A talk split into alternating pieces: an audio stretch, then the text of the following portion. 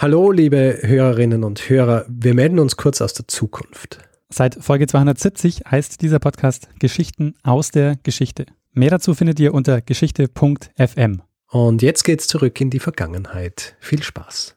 So. Okay, ich glaube, jetzt habe ich es. Ich mache nochmal von Anfang an, okay? Okay. Lernen ein bisschen Geschichte. Lernen ein bisschen Geschichte, dann werden Sie sehen, der Reporter, wie das sich damals entwickelt hat. Wie das sich damals entwickelt hat. Hallo und herzlich willkommen bei Zeitsprung, Geschichten aus der Geschichte. Mein Name ist Richard. Und mein Name ist Daniel. Ja, und wir sind zwei Historiker und wir erzählen uns Woche für Woche eine Geschichte aus der Geschichte schon seit über drei Jahren und beinahe 200 Folgen lang. Wir sind äh, nämlich jetzt bei Folge 199 angelangt. Was sagst du dazu, Daniel? Ja, nicht schlecht, ne? Also 199 äh, klingt schon ein bisschen beängstigend. beängstigend. Ja, es ist nicht nix, oder? Ja, auf jeden Fall. Äh, so, du, damals hast du nicht gedacht, dass wir da haben dann 199 Folgen. Ja, und vor allem nicht am Stück. Also ich meine, ähm, schon am Stück, aber nicht äh, wöchentlich. Ja. Nicht schlecht. nicht schlecht, wir beide.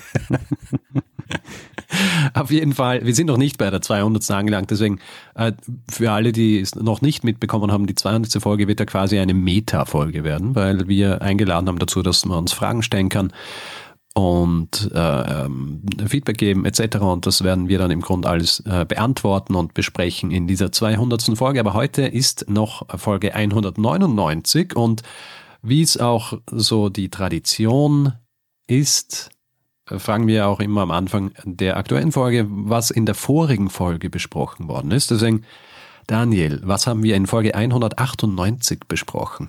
Ja, Richard, du hast letzte Woche die Geschichte von Olga von Kiew erzählt. Einer Heiligen, die ähm, einige nicht so ganz heilige Sachen gemacht hat. Das ist richtig.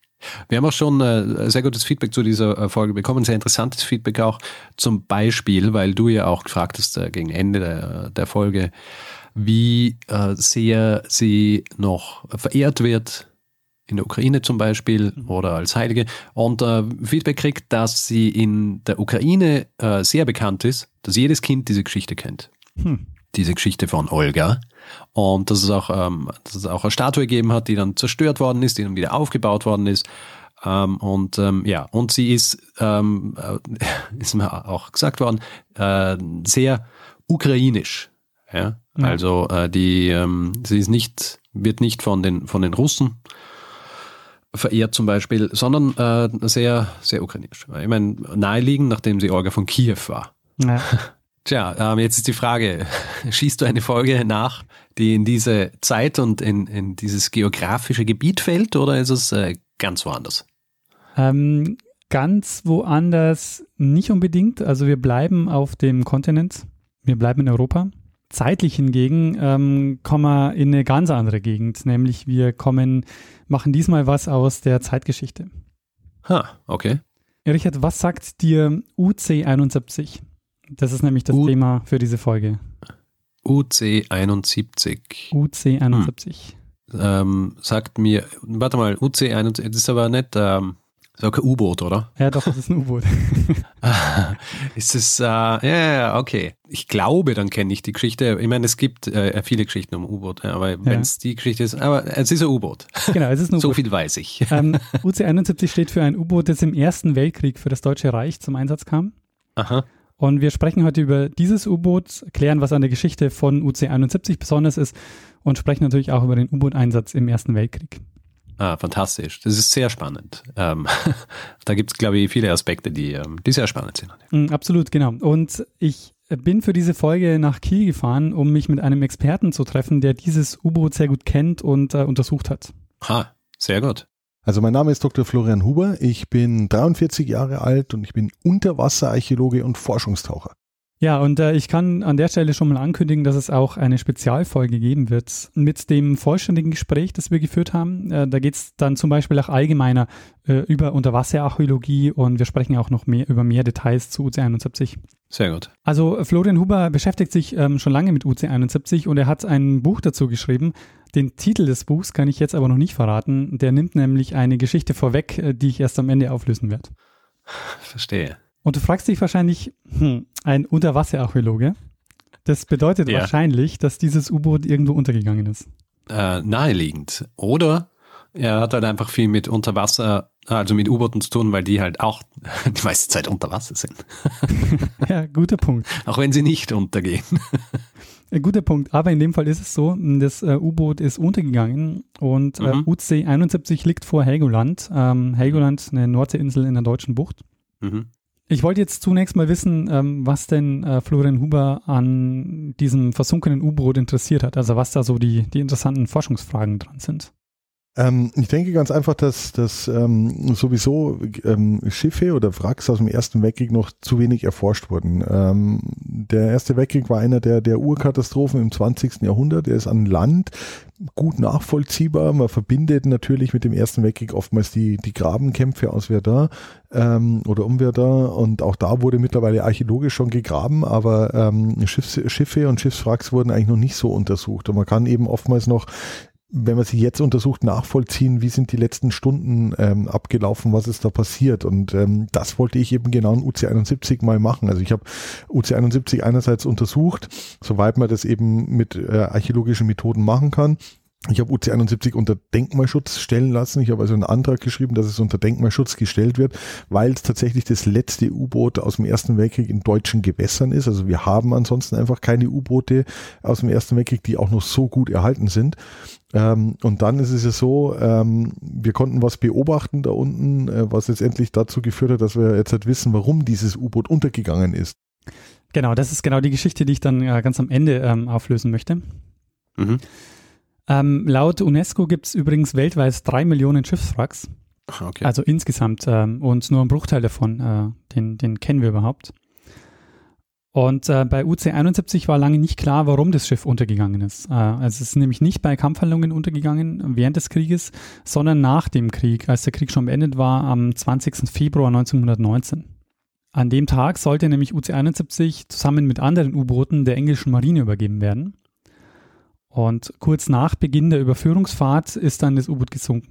Und von diesen, also an diesem Tag sollten zehn äh, U-Boote übergeben werden äh, und nur sieben sind dann in England angekommen. Wir werden dann darauf noch äh, zurückkommen. Mhm. Zunächst mal ganz allgemein zu, äh, zum Thema U-Boote. Ähm, seit wann würdest du sagen, gibt es U-Boote? Seit wann gibt's U-Boote? Ähm, ich würde sagen, seit Ende des 19. Jahrhunderts. Ich sehe schon, du bist, äh, du bist ein bisschen eingelesen äh, zum Thema U-Boote. naja, ich, ich glaube, ich habe das einmal wo gelesen, ja. Also ähm, so ganz allgemein kann man sagen, dass es Ideen und Pläne für U-Boote ähm, beziehungsweise für sogenannte Tauchboote ähm, schon ganz lange gibt. Und äh, auch schon ganz lange Versuche gibt es umzusetzen. Es gibt zum Beispiel auch eine sehr berühmte Zeichnung von Leonardo da Vinci. Also äh, diese Ideen, die finden sich schon, schon lange, aber ähm, so richtig im Einsatz, ähm, also so richtig umgesetzt wurden die aber noch nicht. Ähm, das erste deutsche U-Boot, das aber eigentlich nicht so richtig im Einsatz war, äh, war der sogenannte Brandtaucher, Anfang der 1850er Jahre. Und äh, in der zweiten Hälfte des 19. Jahrhunderts ging die Entwicklung dann sehr rasant weiter. Es kam dann auch zu den ersten Kriegseinsätzen von U-Booten. Ähm, allerdings waren die noch, ähm, das waren meistens noch so handgetriebene U-Boote. Die sind zum Beispiel im amerikanischen äh, Bürgerkrieg zum Einsatz gekommen. Mhm. Ähm, die wichtigste Waffe von U-Booten sind, Torpedos. richtig, Torpedos. Und die wurden in den 1860er Jahren erfunden und zwar von äh, Giovanni Lupis und dem Maschinenbauingenieur Robert Whitehead. Und jetzt rat mal, für welche Marine sie den propellergetriebenen Torpedo erfunden haben. Für die Deutsche. Äh, könnte man meinen, ne? aber es war die österreichische Marine. Ha, schau an. Ah ja, ja, die österreichische Marine, die war ja zeitlang und dann nimmer. genau. Also äh, heutzutage nicht mehr existent, aber damals ja, gab es sie noch äh, und äh, der Giovanni Lupis, der hat ähm, als Erfinder und Fregattenkapitän äh, für die österreichische Marine, äh, der war für die österreichische Marine ähm, unterwegs und hat in dem Zuge dann den propellergetriebenen Torpedo erfunden. Okay. Als das erste funktionsfähige U-Boot der Welt gilt die Submarine Explorer. Ähm, die wird deshalb als funktionsfähig ähm, bezeichnet, weil das war das erste U-Boot, das aus eigener Kraft wieder auftauchen konnte. Ähm, das U-Boot wurde 1865 von Julius Kröll erfunden Und der ist damit auch gefahren und auch letztendlich dann gestorben. Ähm, die ganze Crew hatte nämlich irgendwann, äh, man vermutet, die Taucherkrankheit.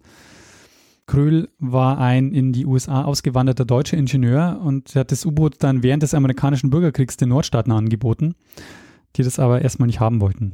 Ähm, jedenfalls wurden dann U-Boote Ende des Jahrhunderts, so wie du es auch gesagt hast, ähm, ja, weiterentwickelt und ähm, so, so richtig im Kriegseinsatz waren sie dann zum ersten Mal ähm, im Ersten Weltkrieg. Also man kann schon sagen, dass der Erste Weltkrieg äh, letztendlich so der der der ähm, der erste Krieg war, wo U-Boote wirklich äh, effektiv eingesetzt äh, wurden. Das war ein paar Jahre davor auch schon der Fall. Also U-Boote als solches äh, gab es auch schon im 19. Jahrhundert, aber sie waren wenig effektiv. Ähm, die deutschen Ingenieure haben es dann aber wirklich geschafft, ähm, die U-Boote zum Ersten Weltkrieg hin wirklich effektiv zu gestalten und äh, so ge äh, zu gestalten, dass es tatsächlich eine, eine gefürchtete und effektive Waffe war. Also die Engländer hatten äh, tatsächlich wirklich äh, extreme Angst oder ganz, ganz großen Respekt vor dieser ähm, Technik, den, äh, die die Deutschen da äh, mit ins, ins Feld geführt haben, sozusagen. Und man spricht eben auch im Ersten Weltkrieg von dem U-Boot-Krieg, also nicht nur im Zweiten Weltkrieg. Und die deutsche Marine hatte dann nach anfänglicher Skepsis die Hoffnung, die britische Übermacht auf See mit Hilfe der U-Boote eben ein Stück weit auszugleichen. Mhm. Bevor wir uns aber den U-Boot-Krieg ein bisschen genauer anschauen, äh, kommen wir erstmal zurück zu äh, UC-71. Also bei dem U-Boot, das ich untersucht habe, UC-71, handelt es sich um ein sogenanntes UC-2-Boot. Das war ungefähr 50, 53 Meter lang, konnte maximal 50 Meter tief tauchen, hatte eine Besatzung von 23 bis 26 äh, Personen. Die haben dann teilweise in diesem Prinzip der, der warmen Koje geschlafen. Das heißt, zwei Soldaten haben sich immer eine Koje geteilt es muss unglaublich eng da drin gewesen sein, äh, stickig, die haben eine Toilette da drin, ähm, um Frischluft zu bekommen, mussten die immer wieder auftauchen und dann äh, letztendlich ja oben frische Luft äh, schnappen. Zu Anfangs waren diese U-Boot noch aus einer festen Druckhülle gebaut. Äh, mein U-Boot in Anführungsstrichen hatte, war dann schon dieses äh, Zweihüllen-U-Boot. Das heißt, die Konstrukteure haben äh, verschiedene Tanks, Wassertanks, Öltanks und so ähm, quasi nach außen gelagert. Das heißt, in der Druckhülle selber war mehr Platz für die Besatzung. Dann kam quasi der Zwischenraum, wo man diese Tanks gelagert hat und darüber hat man dann diese zweite, etwas dünnere Hülle gebaut. Das war also so die Neuerung, die dann während des Ersten Weltkriegs kam. Und ähm, wir waren ja selber in diesem U-Boot drin tauchen und äh, konnten dann auch an, an erster Hand auch feststellen, wie, wie eng so ein U-Boot ist, in dem dann tatsächlich bis zu 26 Menschen arbeiten und Krieg führen mussten. Also UC-71 hatte zwei Hüllen. Äh, die Außenhülle, die ist inzwischen weggerostet, also die ist nicht mehr sichtbar. Mhm. Ähm, aber das Prinzip war, dass sie über Wasser mit einem Dieselmotor gefahren sind und wenn sie abgetaucht sind, dann sind sie auf einen batteriegetriebenen Elektromotor umgestiegen aber der war nicht so leistungsstark. Das heißt, im ja. Grunde genommen war das Ding ähm, trotzdem so eine Art Tauchboot. Soweit es ging, sind sie, ähm, also wann immer möglich, sind sie an der Wasseroberfläche gefahren und sind nur getaucht, wenn sie mussten, wenn sie sich also versteckt haben oder mhm. wenn sie zum Angriff gefahren sind. Diese Batterie, die musste auch regelmäßig über Wasser aufgeladen werden ähm, und dazu haben sie eben dann den Dieselmotor benutzt. Mhm. Ähm, UC-71 wurde 1916 in Hamburg bei der Werft Blom und Voss ähm, hergestellt. Und die erste Einsatzfahrt, die begann im Februar 1917. Ähm, und bis Kriegsende ist äh, UC-71 dann zu 19 Einsatzfahrten ähm, gekommen. Und äh, diese Fahrten, die waren mal kürzer und mal länger. Die haben aber ungefähr so maximal zwei Wochen gedauert. Und mit einem Grund dafür war, dass sie eben, ähm, dass überhaupt die Versorgung auf dem U-Boot nicht so gut war, weil sie eben auch so wenig wie möglich an Versorgungsmaterial mitgenommen haben. Mhm. Ähm, und es lag auch daran, ähm, dass sie nur begrenzt Waffen an Bord nehmen konnten. Ähm, die UC-71 ähm, hat eben vor allen Dingen Minen und Torpedos an Bord gehabt, weil die Hauptaufgabe von UC-71 war es, Minen zu legen und im Handelskrieg zivile und mil militärische Schiffe zu versenken. Und die konnten insgesamt also nur 18 Minen mitnehmen und eine begrenzte Anzahl an Torpedos, also insgesamt sieben Stück. Und wenn also die Minen verlegt waren und die, die Torpedos abgefeuert waren, dann mussten sie auch wieder zurück in den Hafen. Das Besondere an UC-71 ist jetzt, dass nicht nur das U-Boot selbst untersucht wird oder untersucht werden kann, sondern dass es einen Maschinisten an Bord gab, der zwei Tagebücher hinterlassen hat, nämlich der Georg Trinks. Aha. Und diese Tagebücher sind überliefert und sind auch Teil des Buches von Florian Huber, das ich äh, vorhin schon erwähnt habe. Okay. Aber tatsächlich äh, konnte ich dann quasi nochmal 18 Monate äh, Feindfahrt erleben, denn 18 Monate war Georg Trinks, der Maschinist, der dieses Tagebuch geschrieben hat oder die zwei Tagebücher geschrieben hat, an Bord und hat also wirklich ähm, ja in diesen ganzen Feindfahrten, glaube ich, war der dabei, wie 60 Schiffe versenkt wurden und beschreibt es halt. Und, und das hat natürlich dann für mich die, die Story erst richtig rund gemacht. Ich habe also jetzt quasi das, das archäologische Objekt, das Wrack liegt vor Helgoland in 20 Meter Wassertiefe aber lebendig wurde es tatsächlich erst wieder durch diese äh, beiden Tagebücher. Und der ähm, Florian Huber, der hat diese Tagebücher von einem Verwandten von Georg Trinks bekommen, nachdem der nämlich eine Doku über UC71 gesehen hat. Okay. Ja, und diese Doku hat eben Florian Huber gemacht und ähm, daraufhin hat er sich bei ihm gemeldet und gemeint, er hätte da noch, äh, hätte da noch was, ob er sich denn für diese Tagebücher interessieren würde. ich hätte da noch was und dann so eine Sensation. Das ist gut. Ähm, das also das Interessante und äh, was dann quasi, äh, was ich aber erst am Ende auflösen will, ist, ähm, dass man mit diesen Tagebüchern also jetzt nicht nur das Leben an Bord nachvollziehen kann, sondern man kann auch zeigen, oder das ist der endgültige Beweis dafür, warum das U-Boot äh, untergegangen ist. Okay. Aber kommen wir mal ähm, jetzt zunächst mal zurück zum U-Boot-Krieg selber. Ähm, ich habe schon gesagt, dass, dass die ähm, deutsche Marine die U-Boote erstmal mit Skepsis betrachtet hat. Und äh, das lag daran, dass die U-Boote zunächst mal eigentlich von allen Kriegsparteien unterschätzt wurden. Äh, das hat sich dann erst im Laufe des Seekriegs, ähm, also erst im Laufe des Seekriegs haben sich U-Boote zu einem bestimmten Faktor entwickelt. Die haben nämlich alle zunächst mal auf die großen Flotten gesetzt. Es gab aber eine ähm, britische Seeblockade in der Nordsee, die auch von Großbritannien im November 1914 zum Kriegsgebiet erklärt wurde. Und die haben dann die Nordsee und die entsprechenden Seewege kontrolliert. Und das war sehr effektiv, weil die Mittelmächte von Importen abhängig waren. Interessant ist auch, ähm, die U-Boote, die wurden ähm, rein völkerrechtlich betrachtet wie Kreuzer. Ähm, und die durften nicht einfach Handelsschiffe versenken, sondern die mussten die Stellen anhalten und nach dem sogenannten, nach der sogenannten Prisenordnung kapern.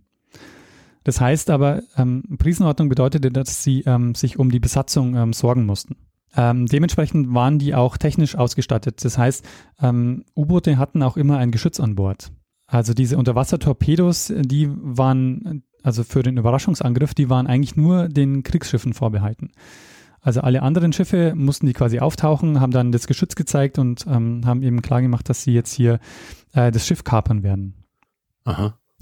Ähm, Ausnahme davon, von dieser Brisenordnung, die galten nur für bewaffnete Handelsschiffe und für solche, die äh, von Kriegsschiffen geleitet wurden.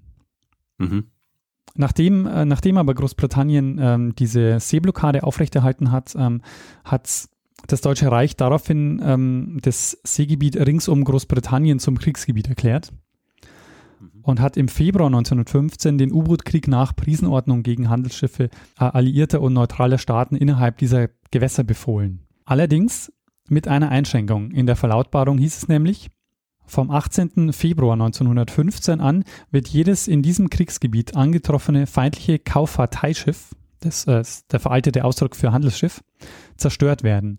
Und jetzt kommt also die Einschränkung, ohne dass es immer möglich sein wird, die dabei der Besatzung und den Passagieren drohenden Gefahren abzuwenden. Mhm.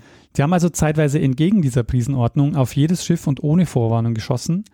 Und dabei wurde auch das Passagierschiff Lusitania von dem U-Boot versenkt, von, nämlich von der U-20 im Mai 1915. Da sind insgesamt ähm, fast 1200 Menschen ums Leben gekommen, ähm, unter anderem auch 128 Amerikanerinnen und Amerikaner. Mhm. Und die Geschichte kennst du wahrscheinlich, weil die USA jetzt mit dem Kriegseintritt äh, gedroht haben. Ähm, daraufhin hat Wilhelm II. die Schonung neutraler Schiffe und feindlicher Passagierschiffe befohlen und dieser U-Boot-Krieg wurde dann auf das Mittelmeer beschränkt. Ähm, die Alliierten wiederum haben darauf reagiert, dass sie die Handelsschiffe bewaffnet haben, äh, um eben ähm, eine Handhabe zu haben gegen die, ähm, gegen die U-Boote. Der uneingeschränkte U-Boot-Krieg war dann aber letztendlich dann doch der auslösende Faktor für den Kriegseintritt der USA, weil die Deutschen nämlich den uneingeschränkten U-Boot-Krieg zum 1. Februar 1917 ausgerufen haben. Und da kommt es dann ähm, im Anschluss daran zur Kriegserklärung der USA am 6. April 1917. Mhm.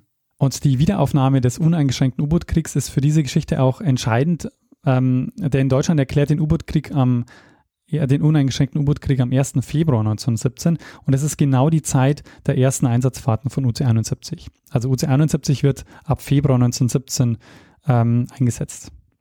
Und vielleicht fragst du dich, wieso wird der uneingeschränkte U-Boot-Krieg äh, eigentlich wieder aufgenommen? Ah ja. Warum wird der uneingeschränkte U-Boot-Krieg eigentlich wieder aufgenommen? Daniel. Ähm, es liegt daran, weil Ende Mai 1916 kam es zur größten Seeschlacht des Ersten Weltkriegs zwischen der deutschen Hochseeflotte und der ähm, Grand Fleet der Royal Navy. okay. Ähm, die Schlacht kennst du vielleicht. Das ist die Seeschlacht äh, vor dem Skagerrak. okay. Äh, diese Schlacht war für beide Seiten ähm, sehr verlustreich, mit tausenden Toten auf beiden Seiten. Aber die Deutschen haben gemerkt, dass sie die Seeblockade ähm, damit nicht brechen können. Also dass diese großen Schlachten nicht dazu führen, dass sie die Seeblockade oder dass sie die, ähm, die englische Marine niederringen können damit. Mhm. Und deshalb haben die dann ihre Taktik wieder geändert. UC 71 hat äh, dann in 19 Fahrten, also ab Februar 1917, in 19 Fahrten insgesamt 61 zivile Schiffe versenkt. Und äh, Georg Rings beschreibt dann in seinem Tagebuch auch, wie das abgelaufen ist. Also die sind soweit, das ging über dem Wasser gefahren, ähm, weil sie da auch deutlich schneller waren und sind dann abgetaucht, wenn sie in Gefahr waren oder wenn sie sich dann also einem äh, Schiff genähert haben. Also man muss sich das so vorstellen, das war äh, äh, der Handelskrieg. Das heißt, es waren keine anderen Kriegsschiffe, sondern das waren Handelsschiffe, die äh, dieses U-Boot ähm, äh, versenken wollte oder versenkt hat. Und oftmals war es so, um Munition zu sparen, ja, hat man also nicht die Torpedos, äh, die teuren verschossen, sondern man ist einfach vor denen aufgetaucht, ja, hat sich als Deutscher äh, zu erkennen gegeben. Dann haben die sowieso, sind die sowieso erstmal in Schockstarre verfallen. Dann ist eine Abgesandtschaft rübergerudert ähm, und hat Sprengminen oder Sprengpatronen angebracht am feindlichen Schiff, weil die waren günstig, ja. Und die haben die einfach mit ein paar Mal natürlich mit, mit, mit, ähm, mit Waffen in, in, in Schach halten können, sozusagen, haben den Kapitän aufgefordert, das Boot zu verlassen oder das Schiff zu verlassen. Und die konnten dann in Rettungsboote steigen und äh, quasi zuschauen, wie ihr eigenes Schiff versenkt wurde. Nicht immer, manchmal war es natürlich auch im Kampf oder es ging nicht anders, wie die, zu torpedieren. Dann haben die einfach äh, schauen müssen, wo sie bleiben. Aber es kam tatsächlich äh, offensichtlich vor, dass die miteinander kommuniziert haben und gesagt haben, hier, ihr habt jetzt Zeit, steigt in euer Rettungsboot, ähm, denn in äh, fünf Minuten fliegt euer Schiff einfach äh, in die Luft. Solche Szenen beschreibt der Georg Trinks in seinem Tagebuch ähm, relativ oft.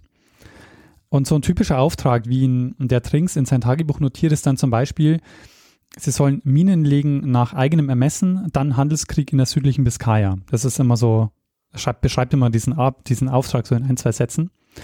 Ähm, oder das heißt zum Beispiel Handelskrieg nach äh, besonderen Anordnungen, Rückkehr nach Maßgabe der Leistungsfähigkeit und des Munitionsverbrauchs.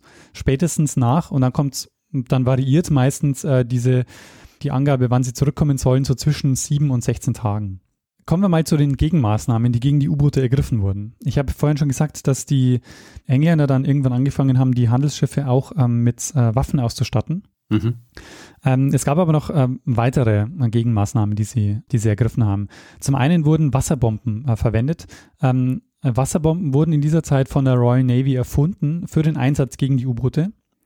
Okay. Äh, und wenn die unter Wasser detoniert sind, dann waren die nicht nur, ähm, dann war nicht nur die explodierende Bombe eine Gefahr, sondern auch die Druckwelle, die durch die Explosion ausgelöst wurde.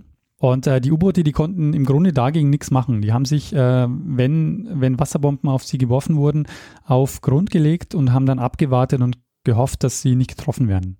Ja.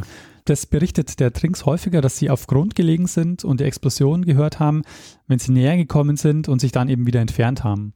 Und es gab auch öfter die Situation, dass die Druckwelle so stark war, dass das U-Boot beschädigt wurde durch ähm, die Wasserbombe, aber eben nicht so, nicht so stark beschädigt wurde, dass ähm, tatsächlich auch äh, Wasser eingedrungen ist.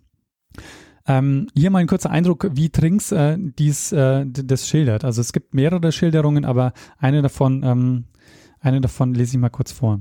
25 Meter tief lagen wir auf Grund. Eine Stille herrschte im Boot wie in einer Kirche. Nur der Kreiselkompass sang ein eintöniges Lied weiter. Hier ein kurzer Exkurs, der Kreiselkompass.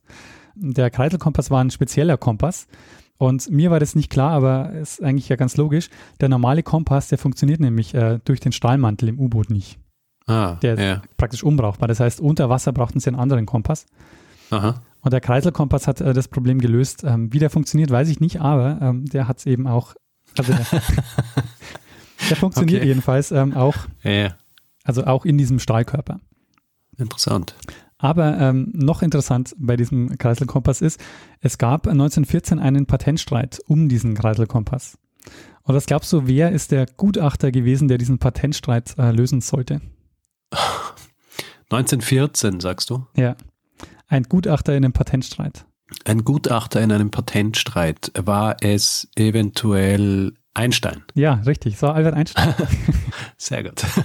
Ich habe gerade äh, mir überlegt, wie viele äh, bekannte Patent- oder Leute, die in einem Patentamt arbeiten, ich kenne. Ich glaube, er ist der Einzige. ja, eben, genau. Das doch Deshalb dachte ich, ich stelle die Frage mal. Sehr gut. Also, ähm, jetzt habe ich dieses Zitat so lange unterbrochen. Ne? Also, ich äh, fange nochmal von vorne an. Also, Okay. ähm, es sind also ähm, unter Wasser, sie liegen auf Grund und äh, der und er beschreibt, dass sie den, dass es, äh, dass alles ganz ruhig ist. Sonst horchte alles auf die kommenden Bomben. Da die erste, die zweite und so fort. Und jede kam etwas näher. Bei der zehnten fielen die Hauptsicherungen für die Hilfsmaschinen aus, doch wir hatten Glück. Die elfte und zwölfte fielen schon wieder etwas weiter weg. Von diesen, von diesen Szenen gibt es also, gibt's also einige, die sind auf Grund gegangen und haben dann quasi abgewartet, ähm, bis, die, bis die Bomben neben ihnen gefallen sind und hatten eben, ja, in dem Fall hatten sie Glück. Ähm, es gab auch viele U-Boote, die, die dann eben auch erwischt wurden. Der U-Boot-Hafen war übrigens äh, Seebrügge, das ist ein Ortsteil von Brügge in Belgien. Kenne ich. Die, Sind wir immer mit der Fähre drüber gefahren. Ähm. also nach England. ah, lustig. Na, früher, als wir mit der Familie nach Schottland gefahren sind. Ah. Sind wir mit dem Kleinbus und dann sind wir, ich glaube von, äh, also Seebrügge ein paar Mal unten, also normalerweise Ostende Aha. und Seebrügge, glaube ich, für diese längeren Überfahrten. Spannend. Also ähm, das ist eben auch äh, im Ersten Weltkrieg war das der U-Boot-Hafen. Und es sind immer ähm, von dort ausgelaufen und ähm, mussten dann, äh, sind dann da wieder, äh, wieder zurück. Bevor sie aber ähm, die Minen verlegen konnten und ähm, äh, in, ins feindliche Gebiet äh, gekommen sind, mussten sie die äh, sogenannte Seesperre überwinden. Die äh, Engländer haben aber nicht nur mit Schiffen äh, patrouilliert und diese Seesperre ähm, versucht äh, einzuhalten, ähm, zu sichern, sondern die haben auch sogenannte Netzsperren errichtet. Ja, genau. Man hat also tatsächlich ähm, Mi- Minensperren errichtet und hat ähm, äh, Me- Metallnetze im, in der Nordsee ausgespannt, in der sich quasi äh, die U-Boote verfangen oder verheddern sollten. Äh, gleichzeitig hat man in diese Sperrnetze auch Minen eingeflochten, sodass dann äh, im besten Fall aus englischer Sicht das ganze U-Boot gleich in die Luft fliegt. Äh, Die Reaktion der Deutschen wiederum war, dass man äh, die U-Boote mit sogenannten Netzsägen versehen hat. Das waren also gezackte, große, massive Sägen äh, im Bugbereich oben und unten, damit die sich durch diese Sperrnetze durchschneiden konnten. Das hat hier und da offensichtlich mal geklappt, aber auch nicht so wirklich. Ähm, Im Zweiten Weltkrieg gab es diese Netzsägen eigentlich dann auch schon gar nicht mehr, ähm, weil es letztendlich nicht ähm, äh, wirklich effektiv war. Und diese Netzsäge von UC-71 ist auch der einzige Teil des U-Boots, das inzwischen geborgen wurde und das äh, bald im, mit den Tagebüchern gemeinsam im Museum auf Helgoland ausgestellt wird. Mhm. Und der Trinks, der beschreibt auch immer wieder, wie sie die Netzsperren überwunden haben. Sie sind nämlich je nach Wetterlage entweder drüber gefahren und wenn die Sicht sehr gut war, dann sind sie unten durchgetaucht. Aber es gab zum Beispiel auch mal einen Moment, wo sie dann im Hafen, äh, als sie dann zurück nach Seebrücke sind, äh, einen Teil dieses Netzes am Boot entdeckt haben und gemerkt haben, ähm, sie haben quasi das Netz auch ein bisschen ähm, durchrissen, aber sie haben sich eben nicht verheddert. Mhm. Einmal schreibt er zum Beispiel ähm, auch davon, dass, sie die, dass die Seesperre sehr gut bewacht war und dass sie daher äh, unter dem Netz durchtauchen wollten. Und dann schreibt er, dreimal hörten wir, wie das Netz am Druckkörper längs schliff und jeder horchte gespannt, ob es nicht einmal haken würde und wir so in die Falle gerieten. Also als äh, Gegenmaßnahmen gegen die U-Boote haben wir jetzt also auf der einen Seite die Wasserbomben, die sie geworfen haben oder die die äh, Engländer erfunden haben. Ähm, wir haben ähm, die Netzsperren und überhaupt die, die Seesperre. Und es gibt noch eine weitere ähm, Gegenmaßnahme, die, die die Engländer ergriffen haben, nämlich die haben sogenannte U-Boot-Fallen aufgestellt. Äh, die werden auch als Q-Ships be äh, bezeichnet. Äh, und äh, kannst du dir vorstellen, wie die ausgeschaut haben? Nein? Ähm, wir lassen mal unseren, äh, unseren Experten erzählen. Ja. Also die waren ja im englischen Kanal und dann ging das wirklich äh, runter äh, äh, an der französischen Küste bis runter in die Biskaya. Das, war, das waren so die Fahrten, die sie gemacht haben. Da kam es dann einmal auch nochmal zu einer ganz berühmten Schlacht, äh, möchte ich sagen. Und zwar äh, haben sie da eine U-Boot-Falle, die Dunraven, ähm, versenkt. U-Boot-Fallen muss man sich so vorstellen, das waren einfach als Frachtschiffe, getarnte Kriegsschiffe. Also ähm, man wollte die Deutschen einfach ranlocken, weil man wusste ja, die Deutschen holen sich gern die, die einfachen Frachtschiffe und darum hat man einfach ein hoch äh, ausgerüstetes Schiff, was eigentlich mit, mit, mit Kanonen und Torpedos beladen war, einfach so ausschauen lassen, als wäre es einfach nur ein Frachter. Die Soldaten sollten da so ganz salopp irgendwie mit drei Tage Bart und Kaugummi-Count übers Deck schlurren, dass das halt aussah wie so ein, so ein verlotteter Matrose. Und erst wenn das U-Boot quasi nah äh, rangefahren kam, um sich zu äh, erkennen zu geben, dann sind quasi so die, die Hüllen gefallen und dann haben die, die Engländer die Kanonen rausgeholt, um, um die U-Boote zu äh, attackieren. Und äh, dieses Gefecht ist unter Militärhistorikern äh, recht interessant, weil man jetzt eben auch beide Seiten kennt und UC-71 hat es tatsächlich eben geschafft, diese U-Boot-Falle Dunraven zu versenken. Ähm, diese U-Boot-Fallen, die gingen auch so weit, dass sie ähm, zum Beispiel auch Treffer simuliert haben. Also sie hatten dann bei der Dunraven war es auch so, die hatten da so, äh, so eine Vorrichtung, wo sie Dampf ablassen konnten, sodass es so ausgesehen hat, als wären sie getroffen worden. Aha. Am 11. November 1918 kam es dann zum Waffenstillstand ähm, und dort wurde festgelegt, dass alle 170 ähm, noch bestehenden U-Boote der deutschen kaiserlichen Marine äh, in den folgenden Wochen ausgeliefert werden mussten. Und ähm, UC 71 sollte also nach Großbritannien kommen. Und während der Überführungsfahrt ging das Boot dann, äh, U-Boot dann circa 1000 Meter vor dem Helgoländer Hafen unter.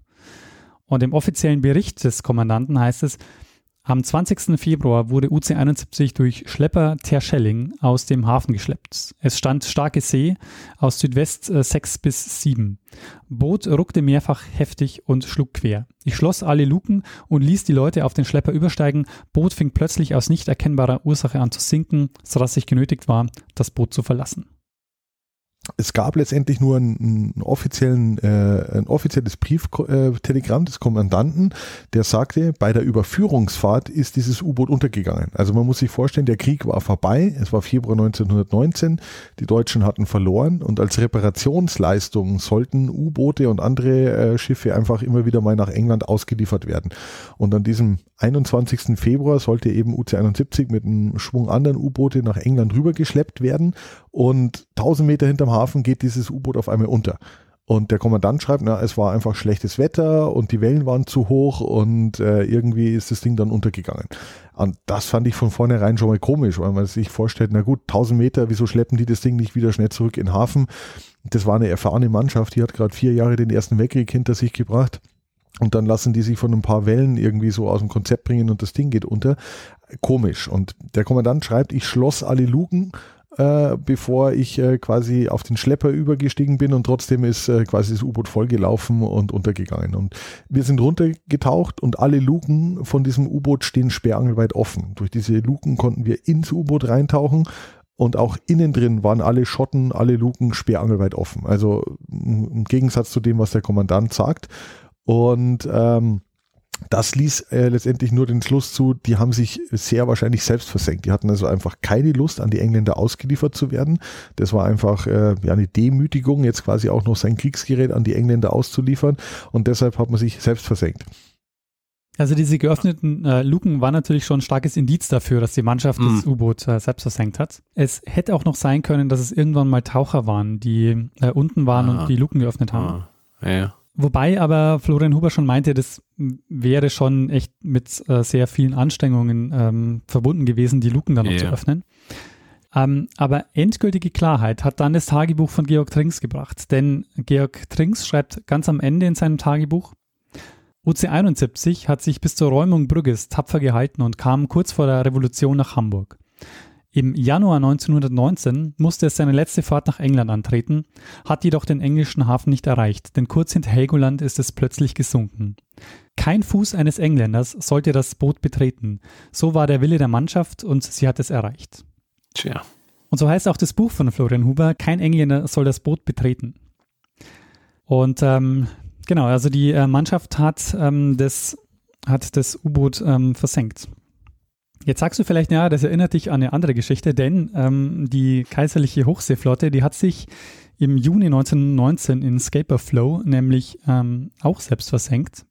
Also die, diese, ähm, die kaiserliche Hochseeflotte wollte quasi die Auslieferung an Großbritannien verhindern, war, lag in Scaper Flow im, im Hafen und Der Unterschied ist aber, dass in Scalper Flow der Befehl zur Versenkung von einem Konteradmiral gegeben wurde, der das organisiert hat. Also der hat quasi, ähm, da gab es quasi von oben den Beschluss, ähm, wir wollen mhm. verhindern, dass, ähm, dass, unser, dass unsere Schiffe an England übergeben werden. Im Falle von UC-71 hat es aber offenbar die Mannschaft gemacht, weil die Versenkung, die war zwar vom Kommandanten gedeckt, indem er also in diesem, äh, in der, in dem Bericht dann schreibt, ja, das war das Wetter, ähm, das, äh, das, das zum Untergang geführt hat. Aber ähm, das erklärt jetzt auch, warum einige U-Boote ausgeliefert wurden und einige nicht. Also das drei Stück wurden insgesamt eben versenkt und der Rest wurde dann übergeben.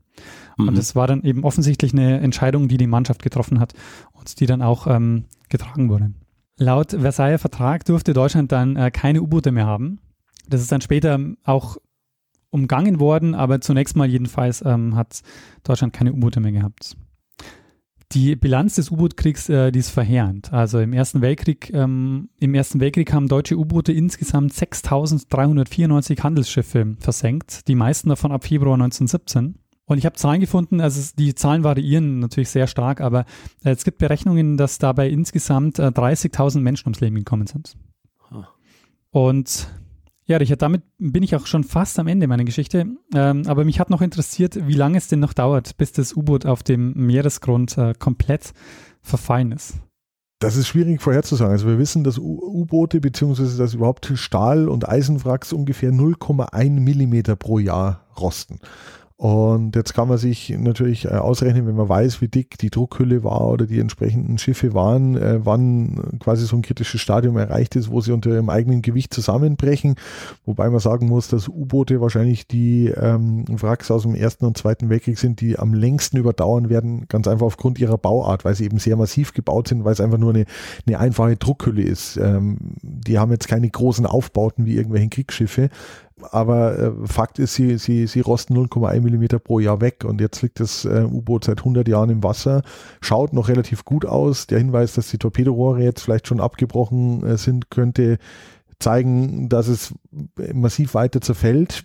Wir können es noch nicht vorhersagen, aber das Ding kann in 10, 20, vielleicht auch erst in 50 Jahren noch da sein, aber vielleicht äh, kracht es auch irgendwann zusammen. Fakt ist, sie werden irgendwann in sich zusammenstürzen und dann wird es, wie ich schon erwähnt habe, noch schwieriger, äh, quasi diese, diese ähm, Fundsituationen zu studieren, äh, weil man dann einfach noch weniger erkennen kann. Ja, Richard, und das war mein Zeitsprung über UC-71 und den U-Boot-Krieg im Ersten Weltkrieg.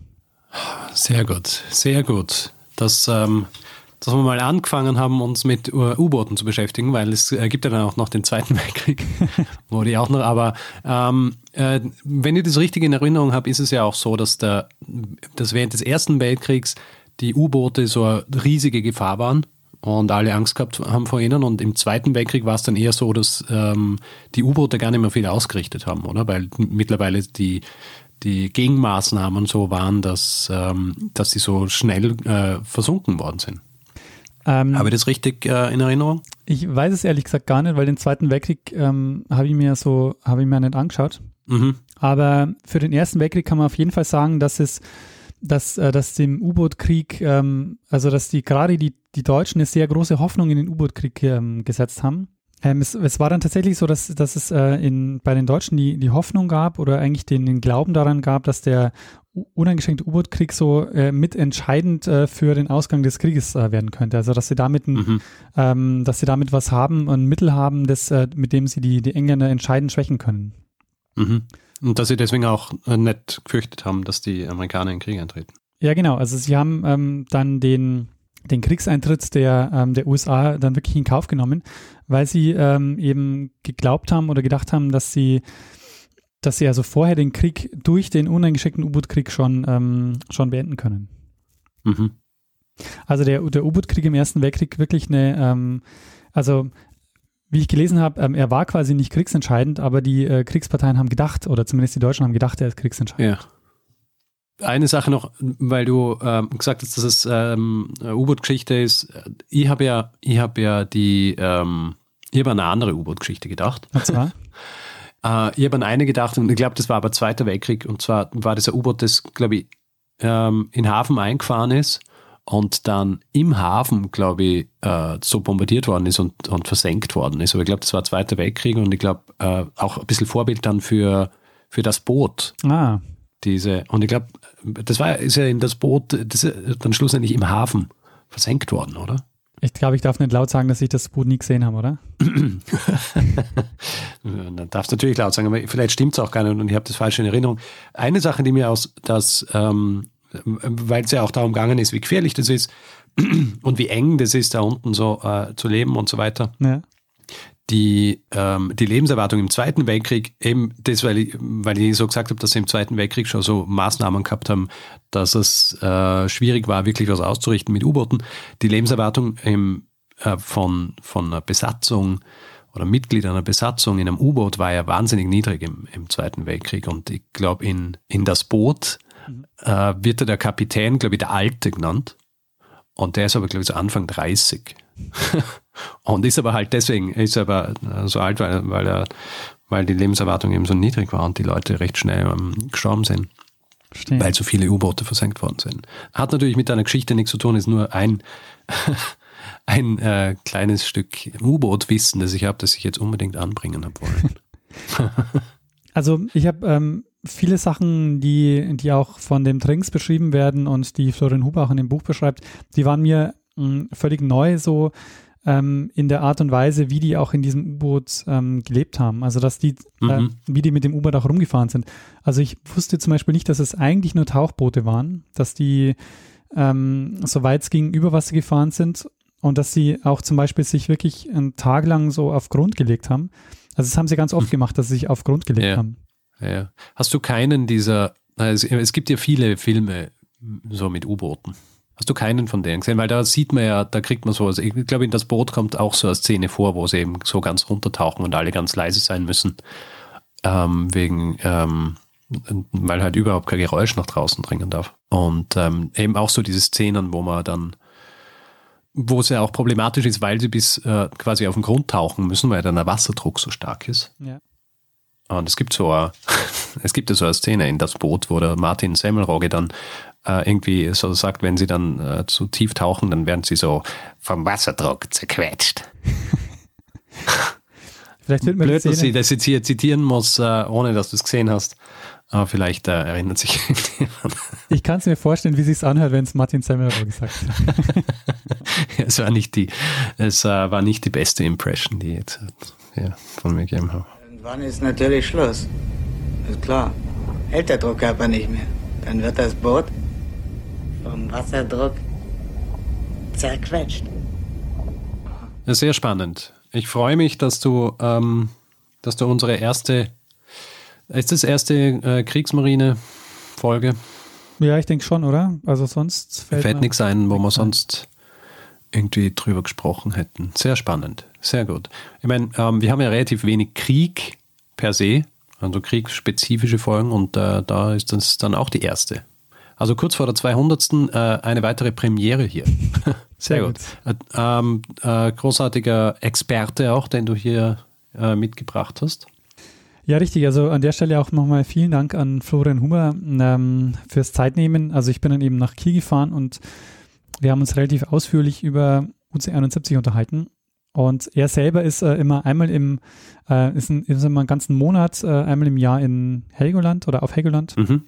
Und taucht dann auch gelegentlich mal zur UC71 und Ah.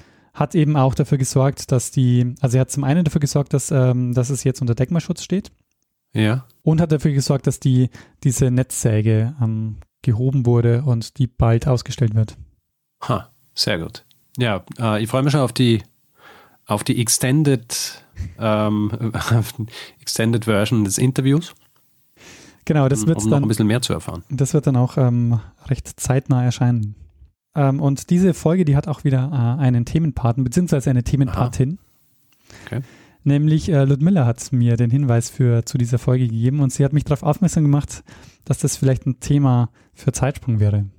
Ah, ja, danke Ludmilla. Vielen Dank. Vielen Dank für diesen Hinweis. Großartig. Ja, und dann, sagen, äh, dann würde ich sagen, Richard, machen wir das, Sind was wir wir, immer sind wir bereit für den, äh, für den Feedback-Hinweis-Blog? Ja, machen wir den Sack zu und den Deckel drauf. Passt. Also, wer Feedback geben will zu dieser Folge oder zu anderen, macht es zum Beispiel auf unserer Website zeitsprung.fm oder per E-Mail feedback.zeitsprung.fm. Auf Twitter sind wir auch twitter.com slash zeitsprung.fm. Persönlich sind wir auch dort ich at Stormgrass, Daniel at Mestner und auf Facebook sind wir auch facebook.com slash zeitsprung.fm. Und wer uns zum Beispiel auf Spotify hört, kann uns folgen. Das ist auch äh, nett, weil das ist ein, ein Indikator, dass wir sehen, wie viele Menschen uns äh, hier äh, anhören, damit wir ein bisschen einen Überblick kriegen. Also zumindest für diesen äh, Teil der Leute, die uns auf äh, Spotify hören. Ja. Und ähm, wer uns äh, reviewen will oder Sterne vergeben äh, etc., kann es zum Beispiel auf ähm, iTunes machen oder auch auf panoptikum.io. Ja, und außerdem gibt es die Möglichkeit, uns finanziell zu unterstützen. Wir haben alle Hinweise, die ihr braucht, um uns ein bisschen was zukommen zu lassen, auf der Webseite zusammengefasst. Und wir würden uns sehr freuen, wenn ihr uns dabei unterstützt, hier jede Woche eine Geschichte zu erzählen. Wir ähm, bedanken uns in dieser Woche bei Ines, Doc Kea, ähm, Sascha, Thomas, Stefanie, Tillmann, Nicola, Caroline, Tessa, Christian, Tim, David, Nico, Henning, Thomas, Silat, Manuel, Thees, Caroline, Justin, Jonathan, Frank, Florian, Bernhard, Johannes und Julia, Jan, Martin, Jan, Robert und Domenico. Vielen, vielen Dank für eure Unterstützung. Ja, vielen herzlichen Dank. Ja, Richard. Daniel, wir haben, Daniel, wir haben, wir haben die Geschichte. Ja. Wir haben äh, den Feedback-Hinweis-Blog. Richtig. Wir haben die Danksagung bezüglich der Spenden. Erledigt. Erledigt. Was bleibt uns jetzt eigentlich noch? Ich glaube, dass wir einem das letzte Wort geben sollten, der es immer hat. Bruno Kreisky. Lernen ein bisschen Geschichte. Lernen ein bisschen Geschichte, dann werden Sie sehen, der Reporter, wie das sich damals entwickelt hat wie das sich damals entwickelt hat. Oh fuck, hey, genau wenn man ein Zitat sucht, dann findet man es nicht, gell? ist unglaublich. Und sonst, sonst springen sie einen einfach an. Ja, ist echt so. Die Zitate, man kann sich gar nicht erwehren der vielen Zitate.